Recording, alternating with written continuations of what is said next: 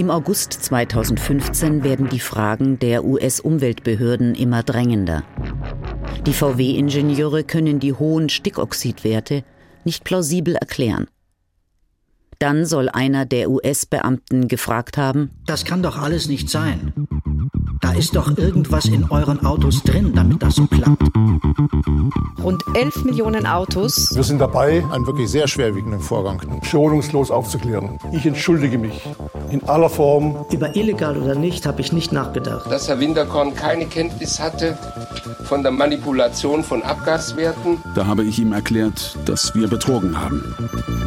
Winterkorn und seine Ingenieure. Was geschah wirklich beim Dieselskandal?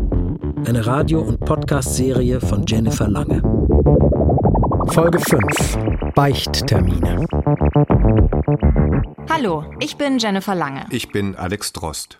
Und bei unserer Rekonstruktion des Dieselskandals sind wir nun im August 2015 angekommen. Wenige Wochen bevor der Skandal bekannt wird. Nach außen scheint alles ganz ruhig. Werksferien bei VW, Sommerurlaubsruhe in Wolfsburg. Aber hinter den Kulissen brennt, wie man so sagt, die Hütte. Oliver Schmidt reist in die USA. Er soll wieder mit der US-Umweltbehörde CARB sprechen. Das letzte Treffen zwischen Oliver Schmidt und Alberto Ayala fand am 5. August 2015 auf einer technischen Konferenz in Michigan statt. So erzählt es der Vizechef der US-Umweltbehörde einer ARD-Reporterin Ende 2017. VW hat mich eingeladen, um am Rande der Konferenz etwas Vertrauliches zu besprechen. Ich dachte, sie wollen mich über die neuesten Erkenntnisse ihrer Analysen und Tests unterrichten. Ich dachte, sie hätten endlich eine Lösung für das Problem gefunden, das wir aufgedeckt hatten. Ich habe dem Termin gerne zugesagt. Nach einem gemeinsamen Auftritt auf der Bühne haben Oliver und ich uns wie gewöhnt gewünscht zusammengesetzt für ein paar Stunden. Und wir sind die neuesten Antworten auf unsere Fragen durchgegangen, die er aus Deutschland mitgebracht hatte. Hier fragt die Reporterin, wann Ayala ihm, also Oliver Schmidt, nicht mehr geglaubt habe.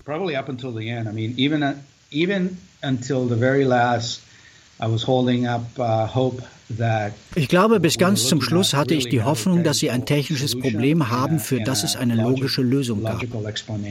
Naiv hielt ich an dieser Hoffnung fest.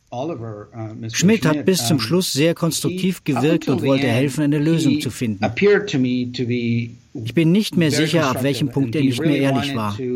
Er verstand, warum wir Nachfragen hatten. Wir haben zusammengearbeitet. Wir wollten Lösungen finden. Ich dachte, das ist ein Problem, das wir beide haben. Wir sind für Luftqualität zuständig und finden so hohe Werte bei einer Technologie, die wachsen soll. Das bringt Druck für uns. Wir wollten Lösungen finden. Am Anfang hatte ich den Eindruck, dass sie unsere Fragen wirklich beantworten. Das war ein schwieriges technisches Problem. Heute bin ich etwas pessimistisch und habe den Verdacht, dass ab einem bestimmten Zeitpunkt jemand in Wolfsburg wusste, was da vor sich geht und uns nicht aufklären wollte. Sie haben uns dazu gebracht, unsere Version der Geschichte zu verfolgen. Wir haben eine Menge Zeit verschwendet, viel Energie, viele Arbeitsstunden, weil wir dachten, dass das eine Herausforderung für die Umwelt ist und wie wir das Problem lösen können. Und am Ende hätten wir das schneller erledigen können, uns eine Menge Arbeit und Ärger sparen können, wenn sie gleich die Wahrheit gesagt hätten.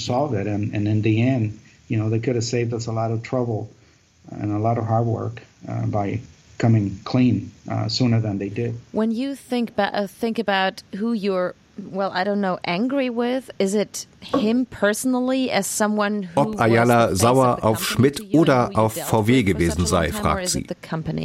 No, certainly the company because I mean, to me they were Wenn sauer, dann sicher auf das Unternehmen. Just like I was. Er hat eine Funktion ausgeübt, genau wie ich. Ich glaube, das ging tiefer als nur ein paar VW-Ingenieure, die das gemacht haben. Ich glaube, VW ist schuld. Wir haben sie erwischt, sie haben gezahlt. Wir alle treffen Entscheidungen und er hat sich wissentlich dafür entschieden, mich anzulügen. Und die anderen VWler, mit denen ich am Tisch saß, haben mir direkt ins Gesicht gelogen.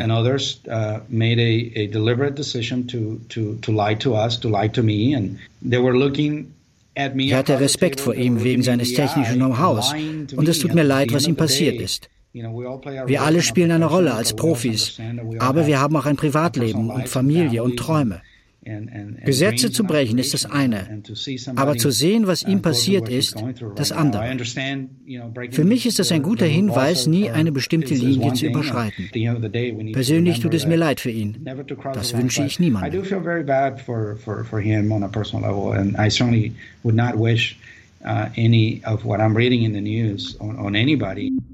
19. August 2015, knapp einen Monat nach dem Treffen am Schadenstisch.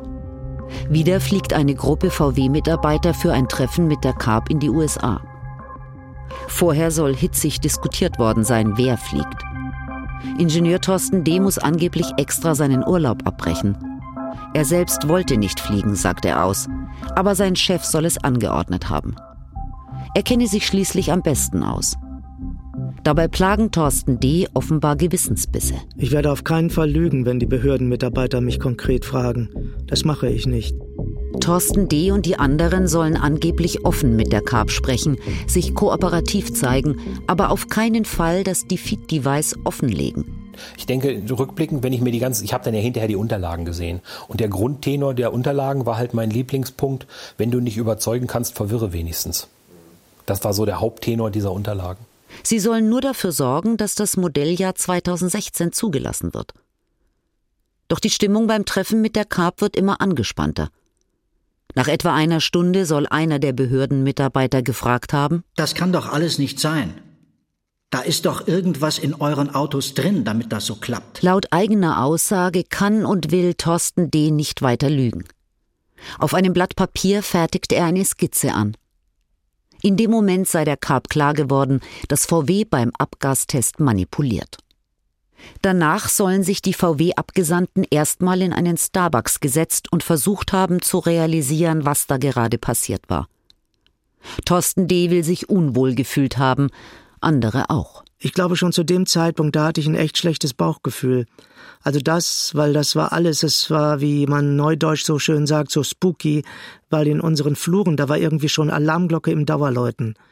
Und so um uns rum und da drüber, da war es irgendwie so komisch still, und das war schon richtig merkwürdig. Und dann gab's ja irgendwann noch eine weitere Reise, wo man es wirklich auf den Punkt gebracht hatte. Diese weitere Reise findet am 3. September statt ungefähr zwei Wochen nach dem ersten Beichttermin. Inzwischen soll in Wolfsburg aufgeräumt worden sein. Ja, die Phase gab's auch, wo dann die Rechtsabteilung eingeschaltet wurde. Ich meine, ich weiß gar nicht genau von wem. Wo es eben vorwiegend darum ging, wie man jetzt da kommuniziert und auch, dass man letztendlich damit rechnet, dass man eben so einen Litigation Hold bekommt. Und dann wurden auch Hinweise darauf formuliert, die einige auch mich dazu veranlasst haben, das so zu verstehen, dass man Dinge, die damit zusammenhängen, am besten löschen soll. Litigation Hold, die Anweisung der amerikanischen Ermittlungsbehörden, alle Daten unverändert aufzubewahren, nichts zu löschen. Die Rechtsabteilung von VW soll empfohlen haben, Unterlagen möglichst nur noch auf USB-Sticks zu speichern, nicht mehr auf dem Server. Festplatten werden teils vernichtet. Das hat später auch auf die Ermittlungen in Deutschland Auswirkungen. Oberstaatsanwalt Klaus Ziehe ist trotzdem optimistisch. Ich gehe davon aus, oder wir alle gehen davon aus, dass wir mit den Dateien, die wir dann beschafft haben auf anderen Wegen, hinreichend Licht in das Dunkel bekommen haben. Natürlich muss man fairerweise sagen, dass hm, äh, wir nicht davon ausgehen können, dass wir alles haben. Denn äh, man kann ja in einem Jahr, äh, und das war der Abstand zwischen den ersten äh, Verdachtsmomenten in Amerika und unseren Ermittlungen, die dann hier in Deutschland begannen, äh, gibt es natürlich theoretisch grundsätzlich die Möglichkeit, dass äh, Dokumente, Unterlagen auf Nimmerwiedersehen im Schredder verschwunden sind oder Dateien im Nirvana der Daten äh, dann eben äh, eliminiert worden sind. Aber wir sind guter Hoffnung, dass wir die wesentlichen Teile erwischt haben. Ja, es gibt ja beispielsweise äh, gerade in dem äh, jetzt beginnenden Verfahren einen Angeklagten, dem auch vorgeworfen wird, dass er eine Festplatte vernichtet hat. Also insofern kann das durchaus äh, passiert sein. Ähm, in den meisten Fällen ist es gelungen, die Daten wiederherzustellen. Ich glaube schon, dass Mitte 15 die Dramatik verstanden wurde. Spätestens ab Schadenstisch hat es auch der Vorstand gewusst, dass es dramatisch ist. Trotzdem habe ich gerade nach dem Schadenstisch den Eindruck gehabt, dass das teilweise wieder im Alltag untergegangen ist. Weil für den Hintergrund, Es gab so viele andere Termine. Beispielsweise gab es irgendwo eine Phase von drei Wochen, wo ich mich gewundert habe, dass nichts weiter passierte. Das war einfach die Phase vor der IAA. Da ist natürlich auch viel zu tun und viel vorzubereiten, viel zu entscheiden. Und da war das wahrscheinlich wieder einfach nicht weit genug oben auf dem Schirm. Ladies and gentlemen, please welcome Chairman of the Board, Volkswagen Group, Professor Dr. Martin Winterkorn. Ich bin sicher, Sie alle haben sich auf diese IAA 2015 genauso gefreut wie ich. Und Sie kennen uns, wir von Volkswagen lieben den sportlichen Wettkampf um die beste Lösung. Aber ich sage auch, Volkswagen bleibt im Driverseat. Etwa 48 Stunden bevor der Skandal bekannt wird, steht Winterkorn auf der Bühne der internationalen Automobilausstellung IAA. Bis zum 18. September 2015 fährt VW die blütenweiße Kampagne. Dann wird der Betrug öffentlich. Das Unternehmen steht im Verdacht, eine spezielle Software eingesetzt zu haben, um die Messung des Schadstoffausstoßes zu manipulieren. Bei den Manipulationen von VW geht es um Stickstoffoxide, die diese Fahrzeuge ausstoßen. Sie sind gesundheitsschädlich und vor allem für Asthmatiker ein Problem. Es droht der Rückruf von fast einer halben Million Autos. Betroffen sind die 2-Liter-Dieselmotoren der Modelle Audi A3, Golf, Jetta, Passat und Käfer von 2009 an. Ja, aber anders als der weiße Schal hat die weiße Weste von VW jetzt einen dicken schwarzen Rußfleck. Dem VW-Konzern könnten in den USA Strafzahlungen in Milliardenhöhe drohen. Rund 11 Millionen Autos sollen mit der manipulierten VW-Software weltweit auf den Straßen unterwegs sein. Zur Halbzeit der IAA, der wichtigsten Autoschau der Erde, haben die amerikanischen Kontrolleure die Bombe platzen lassen. Super Timing, maximale Aufmerksamkeit und drohende Rekordstrafe. Von bis zu 18 Milliarden Dollar ist die Rede. Und für Volkswagen noch schlimmer, das Saubermann-Image nicht nur in den USA ist hin. Autos verkaufen sich vor allem über Glaubwürdigkeit und Ansehen. Doch die Öffentlichkeit fühlt sich heute betrogen. Jetzt hat VW auch eine hässliche Seite. Am 18. September kam es dann ja abends in der Tagesschau und spätestens da war klar, oha, jetzt ist aber so richtig schlimm. Und das war halt der 18. September. Und an dem, ich weiß es gar nicht mehr, Montag und auch, das weiß ich aber gar nicht mehr genau wann, auf einmal war mein Büro von x Leuten umstellt. Also unfassbar. Und da standen die da echt so vor meinem Büro und die ganze Tür wurde bewacht. Das war dann Staatsanwaltschaft, Polizei, keine Ahnung. Die sahen alle gefährlich aus. Ja, und dann wurde aufgeschrieben, wo mein Rechner steht und wo mein Handy liegt. Also, das war schon ein Erlebnis. Nach der Bekanntgabe durch die US-Behörden überschlagen sich die Ereignisse. Bernd Gottweis erinnert sich gegenüber der Staatsanwaltschaft an das Vorstandsmeeting am 20. September 2015 in etwa so. Wir haben dann Winterkorn und Pötsch unsere Erkenntnisse gezeigt, welche Autos, welche Länder betroffen sind, auch von Audi. Und da hat Winterkorn dann zu sich gesagt, das könnte VW die Existenz kosten. Glaube, das ist auch was, wo, glaube ich, allen so richtig der Schock in die Glieder gefahren ist, als es dann nämlich darum ging, erst mal eine Aufstellung zu machen, welche Fahrzeuge mit welcher Leistung in welchem Land und so weiter betroffen sind. Und dass diese Liste lang, lang und länger wurde. Ich glaube, alle, die da saßen, haben sich so schlecht gefühlt, an was für einem Riesendesaster man da beteiligt war. Irgendwie. Im September wurde erstmalig Europa diskutiert. Das hat mich damals total überrascht, dass überhaupt Europa im Fokus stand. Weil ich auch einen flächendeckenden Einsatz der Funktion in Europa gar nicht vermutet hätte. Ob das heute so ist, das weiß ich immer noch nicht, aber das war zumindest genau die Diskussion. Na gut, die Funktion war in den Dieselmotoren drin, klar. Und die war in der Basissoftware dieser Motoren drin. Die hatte also jeder dieser Entwickler zur Verfügung und er konnte sie nutzen oder nicht. Dass die so viele genutzt haben, habe ich nicht gewusst durchgefressen, ja. Die Abschaltfunktion, eigentlich nur für die USA bestimmt, war nach Europa gekommen. Und am Ende weltweit in 11 Millionen Autos verbaut. Ja, eigentlich brannte es intern schon, wie wir gerade gehört haben, und jemand hätte dringend mal anfangen müssen mit Löschen, aber VW macht einfach weiter Business as usual. Und dafür gibt's mehrere Erklärungen. Einmal die Werksferien im Sommer 2015, da waren also ganz viele Leute im Urlaub. Dann scheinen die Mitarbeiter bei VW ja auch den Ernst der Lage nicht erkannt zu haben. Wir hatten vorhin das Beispiel, dass man sich irgendwie immer mit den Behörden geeinigt hat. Ähm, dann hatten wir auch in dem einen Ton, ja, in den Wochen vor der IAA, äh, da ist man auch zu nichts anderem gekommen. Alle haben sich auf die IAA konzentriert. Und auch selbst als Winterkorn dann da auf der Bühne stand, stand er da ja so, als gäbe es gar keine Probleme. Also entweder hat er da ein absolutes Pokerface aufgesetzt oder ihm war die Tragweite in dem Moment wirklich immer noch nicht klar. Dabei war das wirklich kurz bevor das alles auffliegt. Ja, Sabine Askodom, was ist denn in so einer Krisensituation, in der VW da ja steckt, die klügste Taktik? Also ist es besser so, so scheibchenweise, also VW hat ja immer nur so ein bisschen zugegeben, oder besser einmal alles auf den Tisch? Also was ich, was mir eingefallen ist als Begriff, als ich das alles gehört habe, fassungslos wieder, ist Arroganz der Macht. Und in dem Wort Arroganz ist ja immer auch die partielle Dummheit enthalten. Das finde, das kann man schon an Winterkorns Wortwahl erkennen. Der hat sagt nämlich, ich entschuldige mich. Mhm. Und das ist keine Entschuldigung. Das ist eine Selbstfreisprechung.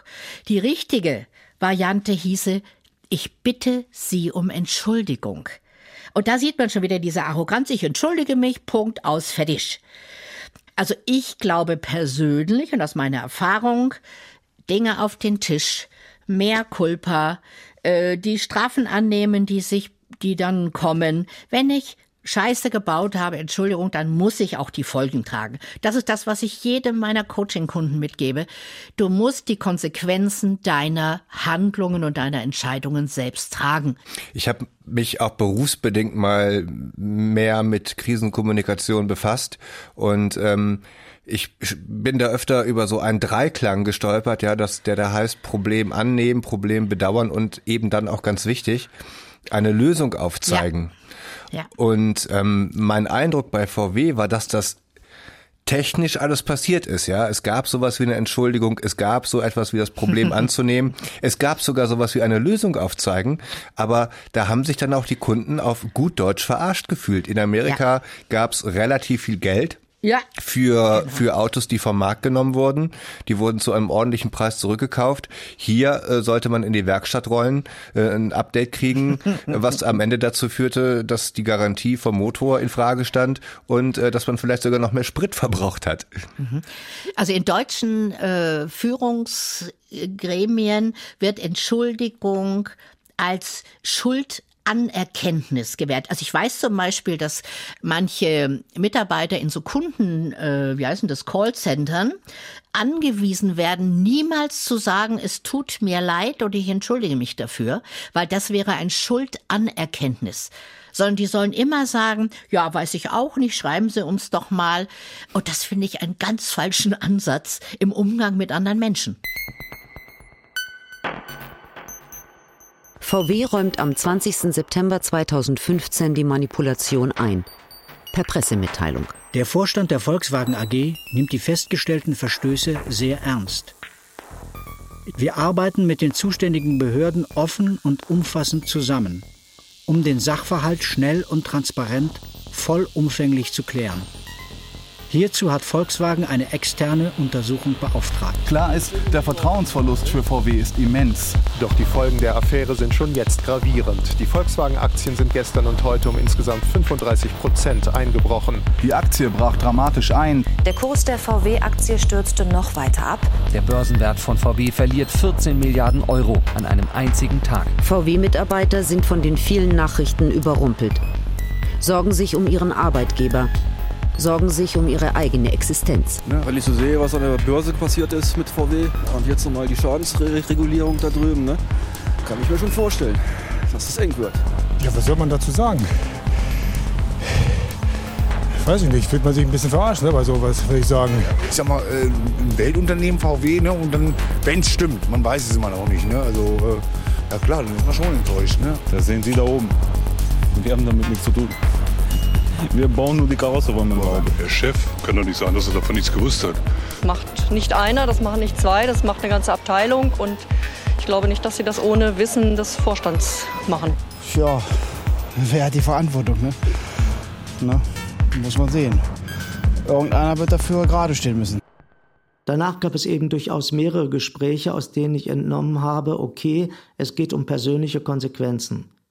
Ich weiß, dass Winterkorn persönlich sehr betroffen war Und auch Winterkorn hat sich ja wohl gefragt, was hab ich denn gewusst? Anstatt die Verantwortung gleich selbst zu übernehmen, trifft sich Martin Winterkorn am 21. September mit Ulrich Hackenberg, bittet ihn, die Verantwortung zu übernehmen. Der lehnt ab. Am gleichen Tag stellt sich der Amerika-Chef der Presse und damit der Öffentlichkeit. Es sollte die Vorstellung des neuen VW Passats in New York werden. Eine Routineveranstaltung mit viel Glamour. Lenny Kravitz war eingeladen, aber plötzlich stand der Superstar gar nicht mehr im Mittelpunkt, sondern Michael Horn, der amerikanische VW-Chef. So klare Worte und so viel Selbstkritik ist man von Wirtschaftsbossen normalerweise nicht gewohnt. Wow, what a crowd. Let's be clear about this. Our company was dishonest. Man muss ganz klar sagen, unser Unternehmen war unehrlich zur Umweltschutzbehörde EPA und zur CARB und zu Ihnen allen. Wir haben es total verbockt. Einen Tag später, am 22. September 2015, gibt VW eine Gewinnwarnung heraus, eine sogenannte Ad-Hoc-Meldung. Dazu ist VW als börsennotiertes Unternehmen verpflichtet, etwa wenn große Verluste drohen.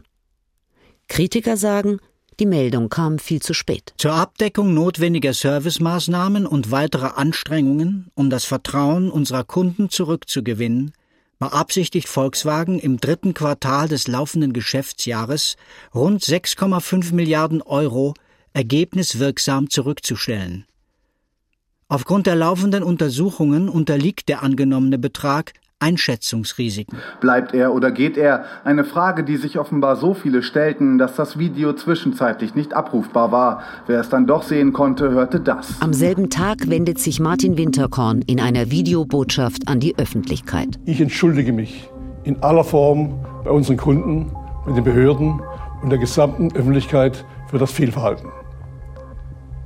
Bitte glauben Sie mir, wir werden alles tun, um entstandenen Schaden wiedergutzumachen.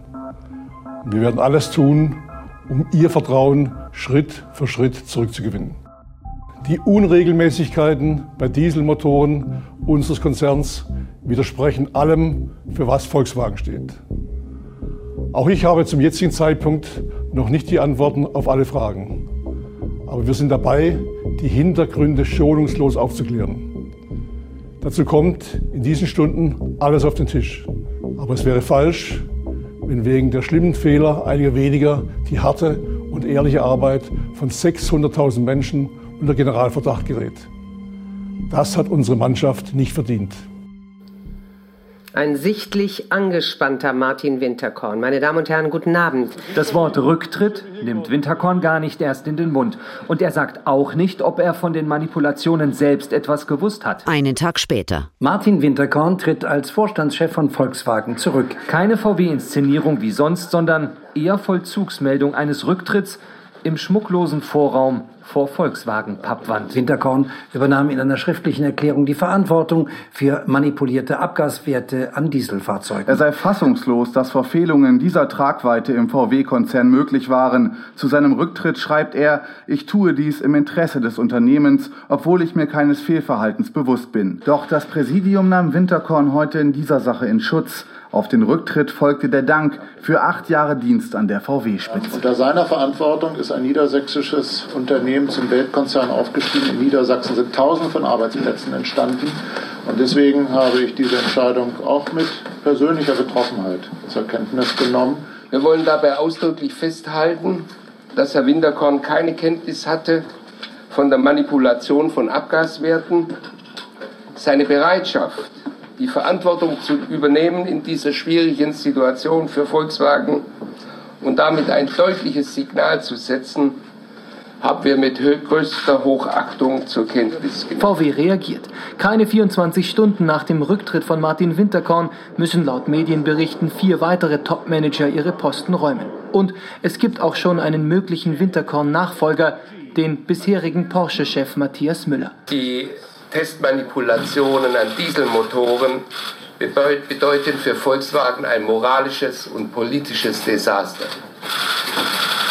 Das rechtswidrige Verhalten von Entwicklern und Technikern in der Motorenentwicklung hat Volkswagen ebenso geschockt wie die Öffentlichkeit. Und von daher äh, kann ich nur bestätigen, was wir heute wissen, dass sich das Ganze im mittleren Management und darunter abgespielt hat. Und äh, wir werden jetzt abwarten, was die weiteren Untersuchungen bringen, die wir ja angestoßen haben. Und da habe ich gemerkt, okay, jetzt fängt man an, Verantwortliche zu suchen. Und da bot es sich natürlich an zu sagen, okay, da sind ein paar Ingenieure, Techniker gewesen, die das gemacht haben und das hat keiner gewusst. Das war ein einfaches Konzept, sage ich mal.